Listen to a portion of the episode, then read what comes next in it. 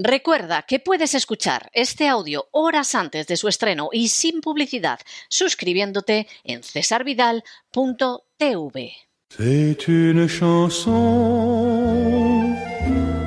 qui nous ressemble. Toi tu m'aimais et je t'aimais.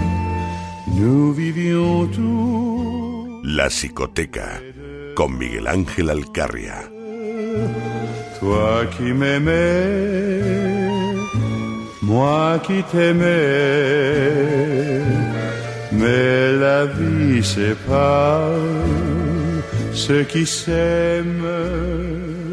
Estamos de regreso y estamos de regreso para esa segunda parte de nuestro programa doble y sesión continua que todos los miércoles en La Voz dedicamos a la salud. Ya hemos estado con Elena Kalinikova y con esa aproximación a la vida sana, a la existencia naturista y saben ustedes que después damos un salto cualitativo y nos colocamos en el terreno de la salud psicológica y para ello contamos con el concurso de don Miguel Ángel Alcarria.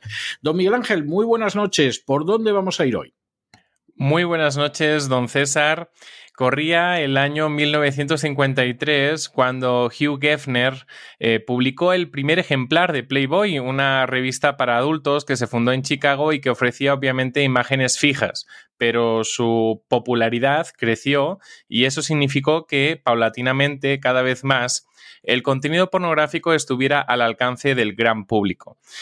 Y dado el éxito de esta revista a mediados de los 70... Y eso, y eso que uno ve Playboy y ve dónde estamos ahora, bueno, el Playboy casi era de monjas, ¿eh? O sea, Casi, casi. casi, casi, o sea, contenidos y todo eran muy cuidados, muy elegantes, o sea, era algo, era algo, vamos, comparado con lo que ahora vemos en sesión infantil, era casi inocente. No lo era, eh, no era inocente porque Hugh Hefner además tenía su agenda, pero la manera en la que aparecía, bueno, bueno, bueno, años luz de lo que vemos ahora. Pues sí, y en los años 70 surgieron otras revistas tales como Penthouse, posiblemente la principal rival de Playboy. Fue tal su generalización que se convirtieron pues estas revistas en la lectura que se ofrecía en la gran mayoría de barberías de España. Un fenómeno sexista, esto sí lo podríamos tildar de sexista, que se asociaba mucho con la virilidad, pero que adolece de toda cultura. Casi tres décadas más tarde de que se publicara el primer ejemplar de Playboy, los reproductores de vídeo y las videograbadoras permitieron que miles de personas pudieran ver películas pornográficas desde su casa, sin tener que acudir a una sala de cine X. Ustedes recordarán que por aquel entonces la gran mayoría de videoclubs ofrecían en alquiler este tipo de películas en un espacio aparte, como en una trastienda, Sí. sin, bueno, eh, igualmente el dueño, eh, igual que el taquillero del cine X, pues sabían quién consumía y qué consumía, ¿no? Más tarde llegaron las máquinas expendedoras de películas de alquiler y ahí comenzó el consumo anónimo de pornografía, algo que se perfeccionó con la aparición de Internet. A finales del siglo pasado, varias empresas productoras de pornografía se incorporaron a la red y abrieron páginas de contenido para adultos. Poco a poco, o más rápido que tarde, las imágenes se convirtieron en vídeos en streaming, en salas de striptease online y en muchos otros productos que han permitido a las personas poder ver lo que quieran cuando quieran desde la comodidad y el anonimato de su hogar. Y a esta búsqueda de anonimato debemos agregar la aparición y generalización de los smartphones en la primera década de nuestro siglo, lo que ha permitido que la pornografía sea más accesible, más asequible, porque en muchos casos es totalmente gratuita, y más anónima que nunca. Xvideo o Pornhub, dos de los eh, sitios de pornografía líderes en el mundo, reciben cada uno más de 2.500 millones de visitas mensuales, lo que las Qué posiciona... Qué barbaridad. Qué barbaridad. Ya, ya querríamos este tipo de audiencia para la voz, ¿no? Pero bueno, eh, las posiciona por encima de plataformas como Netflix, o sea que es muchísimo más rentable este tipo de plataformas que Netflix. Esto significa solo para Pornhub, por poner un ejemplo, como decíamos, más de 2.500 millones de visitas al mes o cerca de 4 millones de visitas por hora, y esto eh, solo en una sola página de contenido pornográfico. En lo que llevamos de sección, unos 5 minutos, por lo tanto, al menos unas 300 personas han accedido solo a esta página para recibir su shot, su chute de eh, pornografía y en el tiempo que dure esta sección serán subidos solo a esta página más de 400.000 gigas de contenido pornográfico, suficientes gigas para saturar los dispositivos móviles de medio mundo, lo cual eh, no solo nos tiene que hacer pensar en la cantidad de gigas, sino en la cantidad de contenido que se graba y se sube a la red cada día. O sea, hay personas que diariamente están creando contenido. Y para que veamos más clara la envergadura que supone el consumo de pornografía en el mundo, solo las visitas que reciben las cinco páginas web pornográficas más importantes del mundo representan más de 6.000 millones de visitas por mes. Casi una por mes por cada persona que hay en la Tierra. ¡Qué barbaridad! Entonces, bueno, pues en este sentido, decir que la pornografía no es algo nuevo y mencionar eh, civilizaciones como la Corintia o la de Pompeya para normalizar lo que está ocurriendo no es sino un acto de poca seriedad, porque eh, jamás en la historia ha ocurrido algo semejante al fenómeno que se está dando en estos momentos con respecto a la pornografía, una industria que mueve más de 100.000 millones de dólares al año, que no es poca cosa y de la que no podemos decir pues, que sea inocua o inofensiva para nuestra sociedad, a pesar de que exista una promesa en el ambiente de que la pornografía no solo sería inofensiva, sino que estaría mejorando la vida sexual de los consumidores. Nada más lejos de la realidad, como hoy veremos en la psicoteca, donde hablaremos sobre lo que la investigación científica dice al respecto y sobre lo que jamás nos han contado. Las investigaciones estiman que la edad media de acceso a la pornografía se encuentra en torno a los 8 años, ya sea pornografía real o animada. Algo eh, realmente peligroso, la pornografía animada, para sobre todo los más pequeños, porque utilizan en ocasiones personajes representativos para la infancia para introducirles en el mundo del porno. Las investigaciones estiman también que en más del 35% de las escenas se encuentra violencia o agresión física, que las mujeres son el objeto de estas agresiones aproximadamente el 97% del tiempo, que una de cada, uno de cada cuatro jóvenes ha sido expuesto repetidamente a representaciones de sexo violento no consensuado el último año y que teniendo en cuenta, eh, bueno, pues esta triste realidad, además, uno de cada cuatro adultos jóvenes enumera la pornografía como la fuente más útil para aprender a tener relaciones sexuales, razón por la que eh, los adolescentes a menudo informan que intentan copiar la pornografía en sus propios encuentros sexuales y razón por la que las expectativas de nuestra sociedad sobre el sexo, los cuerpos o las relaciones están totalmente equivocados.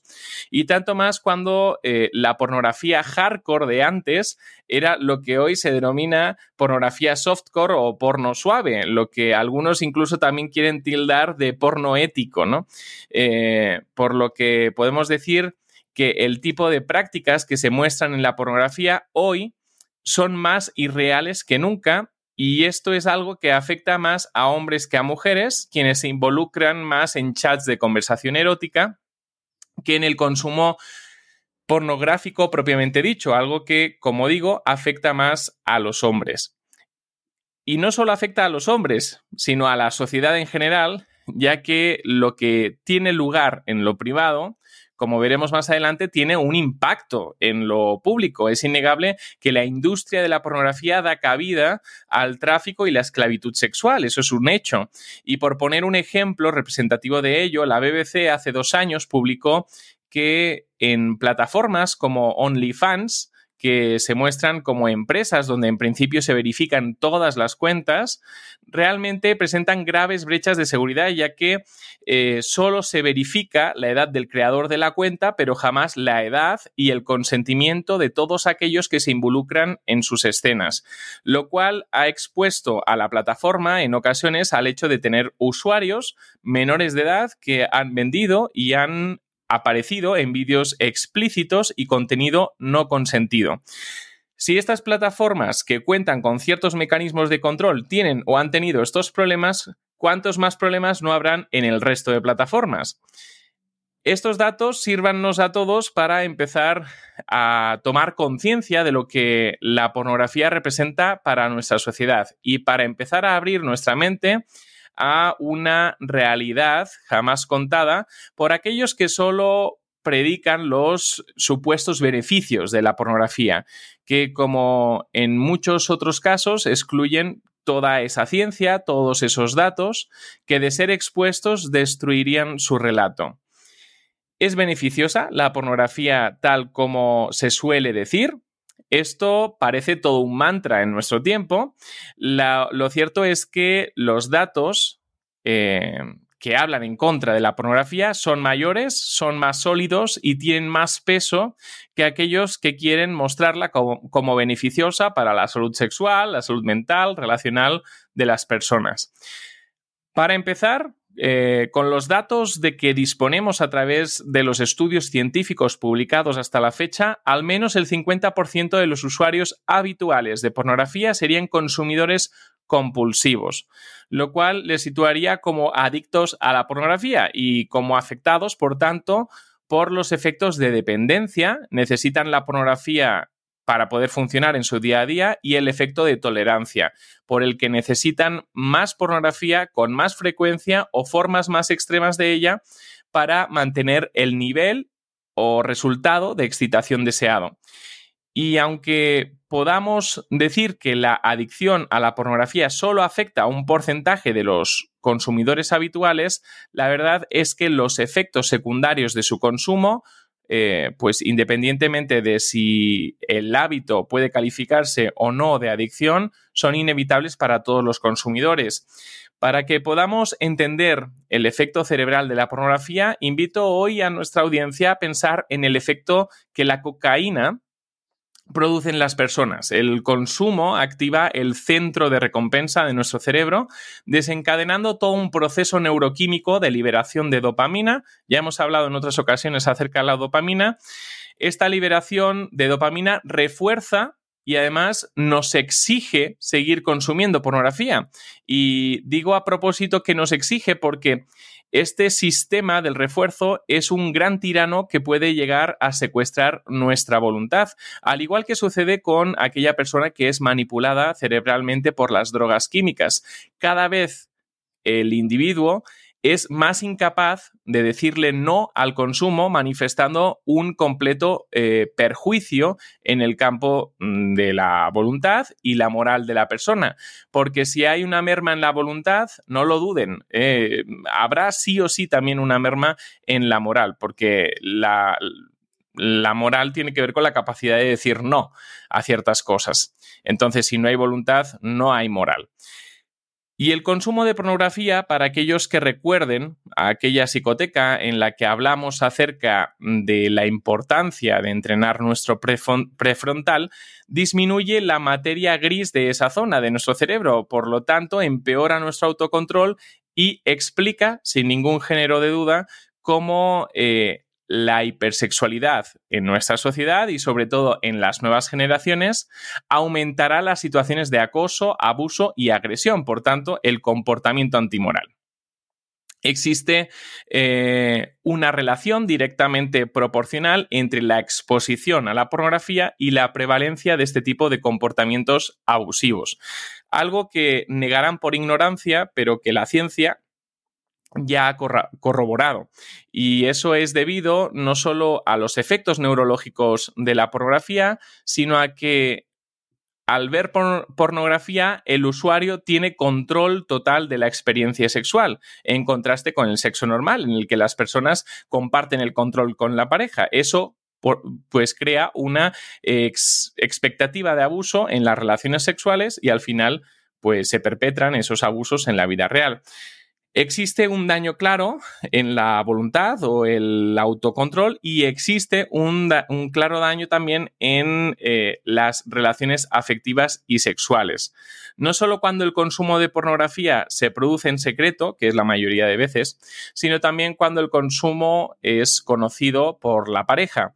Por un lado, Cuanto más pornografía se consume, los datos indican que los hombres están menos satisfechos con el tamaño de su pene. Y cuando son las mujeres quienes consumen la pornografía, cuanto más consumen, menos satisfechas están con el tamaño del pene de sus parejas.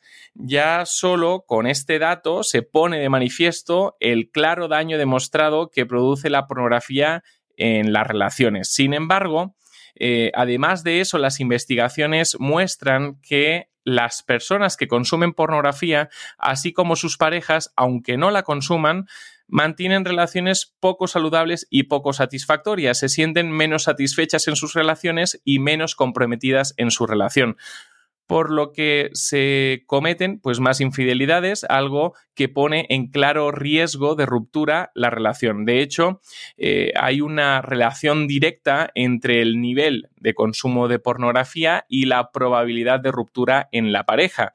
A más consumo de pornografía, mayor probabilidad de separación o divorcio. Esto es debido a que la pornografía promueve la cosificación de la pareja, de la persona, lo que eh, desposee la relación de la intimidad necesaria para fortalecer el vínculo de apego. Eso lleva a que alguno eh, de los dos en la relación, el afectado por la adicción, busque promover cierto tipo de prácticas o usar cierto tipo de posiciones a los que eh, la pareja pues se siente condicionada a dar su consentimiento y en los que la pareja se siente a disgusto y en incomodidad. Esto crea una barrera a la intimidad difícil de superar, una barrera que muchas mujeres observan diciendo que la pornografía modifica las expectativas de los hombres con respecto a cómo deben ser las mujeres, amenazando seriamente la intimidad y la armonía en la relación. La retrata, ¿eh? esas expectativas con respecto a las mujeres que se halla dentro de la pornografía, las retrata como deseosas de tener relaciones sexuales en cualquier momento, en cualquier lugar y con cualquiera. Y esto crea insatisfacción en ambos y abre la puerta a que el consumidor compulsivo de pornografía busque fuera las fantasías que difícilmente puede llevar a cabo en la relación, poniendo en riesgo en muchos casos su salud y la salud de su pareja, exponiéndose a conductas sexuales de riesgo para conseguir la excitación que no encuentra en la relación. Esto es porque la adicción a la pornografía crea todo un cuadro habitualmente de hipersexualidad, de fantasías, eh, impulsos o conductas sexuales difíciles de controlar. Toda esta situación, aunque no se haya llegado al punto de la infidelidad, eh, de buscar fuera lo que no encuentra en la relación hiere a las parejas quienes suelen reportar que el consumo de pornografía de, sus parejas socava su autoestima, la, la confianza en la relación y, eh, por consiguiente, el vínculo de apego, generando sentimiento de traición, de rechazo y desconfianza.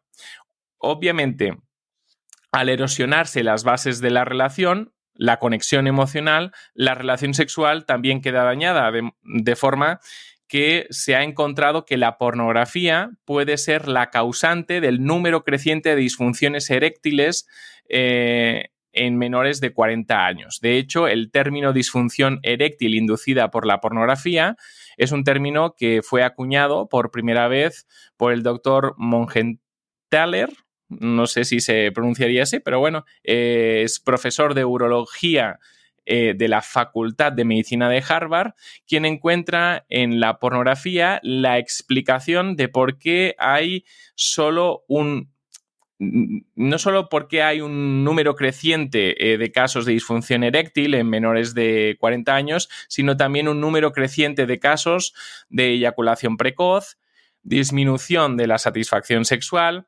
dificultad para alcanzar el orgasmo y disminución de la libido en las relaciones de la vida real en menores de 40.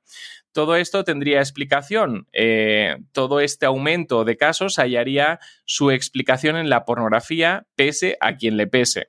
Y en este sentido, esto es algo que no se puede tratar acudiendo al urólogo, no hay un fármaco que pueda resolver lo que sucede en nuestra mente, sino que hay que acudir al psicólogo, porque el mayor órgano sexual que tenemos, señores, no son los genitales, sino nuestro cerebro. Lo que se ha observado es que en consumidores compulsivos de pornografía, en casi la mitad de los casos, eh, se reduce el impulso sexual y la capacidad para mantener la excitación en los encuentros sexuales en la vida real.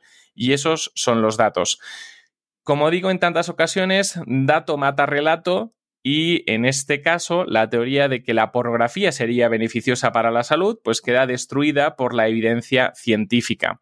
A este respecto, mencionar que la evidencia científica considera que las propiedades únicas de la pornografía online, la novedad ilimitada de contenidos, en una revista, pues cuando terminas la revista, pues ya se terminó el contenido, ¿no? El potencial para escalar fácilmente a contenidos más intensos o extremos, el formato del tipo de pornografía, que es en vídeo y no es en fotografía, entre otras cualidades de la misma, como que en su consumo solo buscas tu propia satisfacción y no la satisfacción de nadie más, la convierten en algo lo suficientemente potente como para condicionar la excitación sexual, alterar las expectativas sexuales y disminuir la satisfacción sexual en el terreno de la vida real, porque lo real se haya profundamente distanciado del mundo de la fantasía que ha creado eh, la pornografía en nuestras mentes y por tanto el mundo real deja de cumplir las expectativas que ha sembrado el mundo de lo fantasioso. Por el contrario, si estos han sido los efectos eh, demostrados en consumidores compulsivos de pornografía. Aquellos individuos que jamás han visto pornografía informan de una mayor calidad en la relación, de una mayor satisfacción sexual y de menores tasas de infidelidad.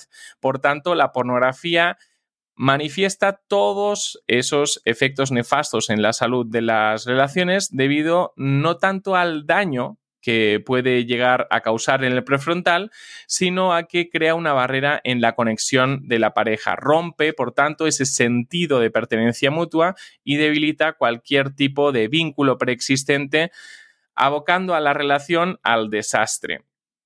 Muchos de aquellos que que terminan enganchados a la pornografía, uno de los motivos por los que los consumidores consumen pornografía de forma compulsiva se halla en las escasas habilidades de regulación y afrontamiento emocional. Este es uno de los principales factores predictores, por tanto, que tienen la capacidad de predecir con mayor exactitud eh, el consumo adictivo o compulsivo de pornografía.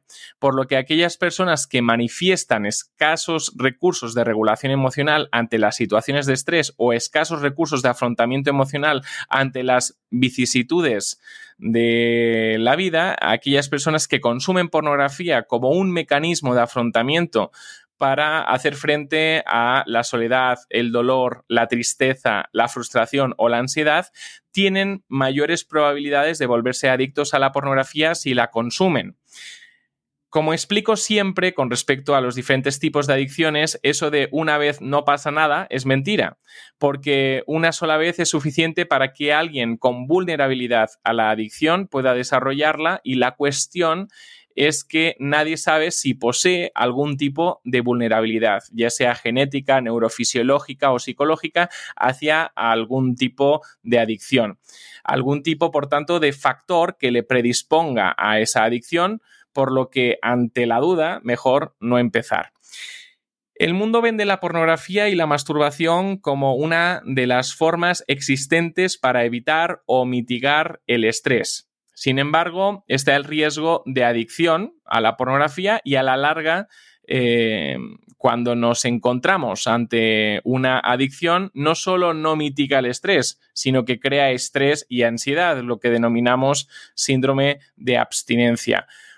Por tanto, la adicción a la pornografía no solo afecta a las relaciones alimentando la soledad, ya que algunos consumidores pueden volverse tan emocional y físicamente dependientes de la pornografía que pueden preferir la pornografía a la experiencia de la realidad, sino que también afecta a la salud mental eh, de aquellos que son afectados por la adicción, eh, influyendo negativamente en el nivel de satisfacción vital, en la autoestima y en el estado anímico. De hecho, muchos consumidores compulsivos de pornografía reportan que tras el consumo les invade una sensación de vacío o tristeza, algo totalmente contrario a lo que buscan en el porno y que pone de manifiesto sus efectos secundarios.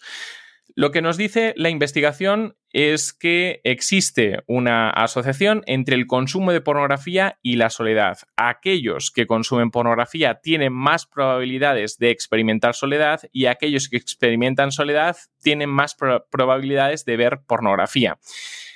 Y la única forma de salir de este círculo vicioso es abandonar el mundo de la fantasía y volver a la realidad.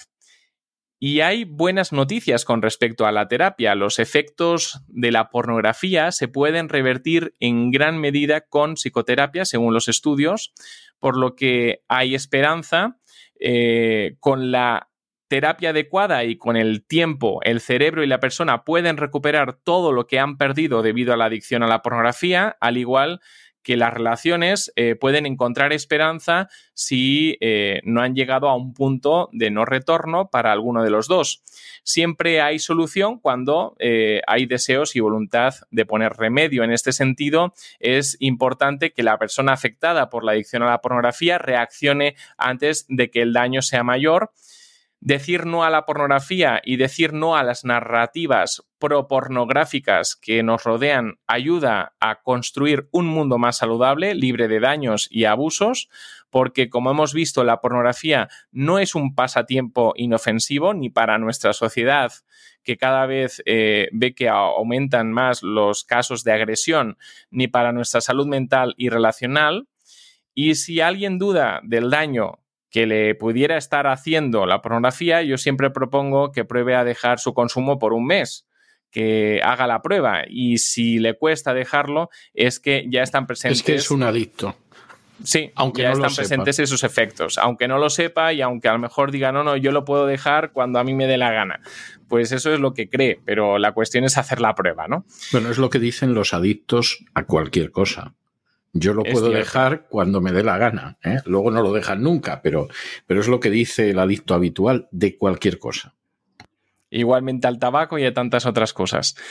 Y si se fijan, hablo de persona afectada por la adicción, porque la pornografía no convierte a nadie en alguien malvado, sino que el individuo es víctima de las narrativas dañinas y anticientíficas de nuestra sociedad y de una sociedad hipersexualizada. No podemos eh, crear o permitir que otros creen una sociedad hipersexualizada y después criminalizar a aquellos que son víctimas de sus efectos. De hecho, muchos de los afectados a la pornografía obviamente son grandes personas, son personas sensibles, dignas de ser descubiertas por una mujer real para una relación real, lejos de la fantasía. Algunos dirán que recurren a la pornografía amateur eh, bueno, o al softcore porque es más natural, es más ético, más orgánico eh, y eso, pues bueno, son pamplinas y burdas justificaciones a una conducta que fomenta las mismas actitudes tóxicas, reproduce los mismos estereotipos falsos que la pornografía profesional que la pornografía profesional y produce los mismos efectos psicológicos y relacionales. Frente a un mundo de fantasía, defendamos lo real y aquellos que nos puedan estar escuchando y que se estén dando cuenta de que la pornografía está manipulando sus vidas, solo decirles que incluso dejando la pornografía por un corto plazo de tiempo puede ayudarles a ver que permanecer lejos de la pornografía puede disminuir sus efectos negativos y manifestar efectos positivos en la vida y en las relaciones de los consumidores. Como bien hemos avanzado al principio de la sección de hoy, estos datos nos abren la mente a una realidad jamás contada por aquellos que obvian eh, los datos mismos, una realidad triste para muchos a los que a la, que hoy desde la psicoteca queremos traer algo de esperanza, porque una mejor vida sexual, relacional, emocional, psicológica, es posible si nos mantenemos lejos de las garras de las adicciones, incluida la adicción a la pornografía, sobre la que hoy ponemos eh, nuestra atención para advertir a nuestra audiencia de sus efectos secundarios. Y llegados a este punto, solo queda emplazar a nuestra audiencia a seguirnos en la psicoteca, como ya saben, todos los miércoles. Y ya saben que aunque solo nos veamos los miércoles, ahí leemos todos los comentarios, respondemos sus preguntas. Eh, como ya vienen descubriendo nuestros oyentes, toda la información que sacamos en la psicoteca no son opiniones, son datos. Eh, siempre el dato, yo digo que destruye el relato, en este caso la narrativa que nos quieren imponer a fuerzas las ideologías de nuestro tiempo.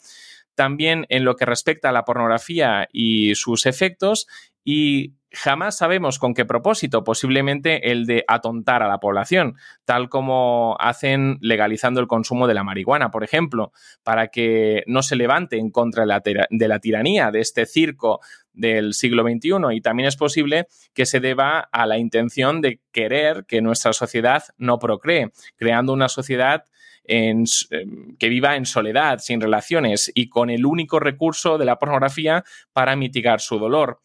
La pornografía, más allá de ser una liberación, idea que nos quieren imponer, es una esclavitud para al menos el 50% de los consumidores. Y es que las nuevas tecnologías suponen un arma de doble filo.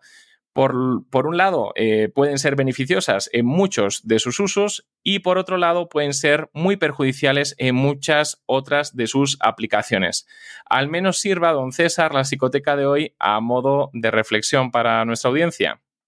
Que así sea, don Miguel Ángel. Yo le voy a dejar con un tema que, que, no pretende invalidar nada de lo que usted ha dicho, pero que es un tema histórico de los años 80, de una película que era nueve semanas y media, que yo recuerdo algunas peluqueras de la época, yo era muy jovencito en aquel entonces, diciendo que era, era cine erótico pero fino, ¿no? Entonces había, había una escena en la que Kim Basinger o una doble de Kim Basinger se iba quitando cosas de encima y eh, la canción se llamaba Te puedes dejar puesto el sombrero, You Can Leave Your Head On, y la cantaba Joe Cocker. La canción es buenísima independientemente de aquello y desde luego esa secuencia era histórica, pero incluso nueve semanas y media, yo creo que la gente que viera ahora nueve semanas y media le parecería una película, no voy a decir inocente, pero incluso hasta tontorrona teniendo en cuenta las cosas que se han visto después. Pero claro, estamos hablando de hace 40 años en números redondos. Muchísimas gracias por todo, don Miguel Ángel, y nos volvemos a encontrar la semana que viene, Dios mediante. Hasta la semana que viene.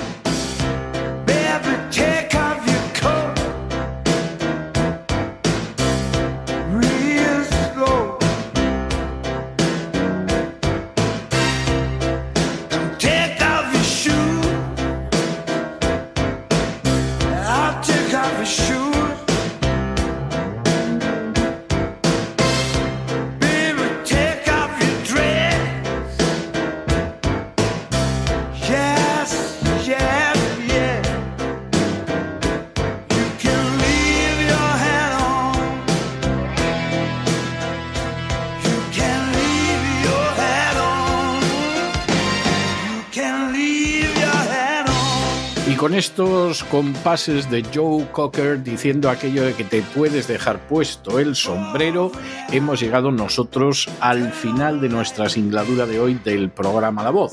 Esperamos que se hayan entretenido, que lo hayan pasado bien, que incluso hayan aprendido una o dos cosillas útiles. Y como siempre, nos despedimos con una despedida sureña. God bless you. Que Dios los bendiga.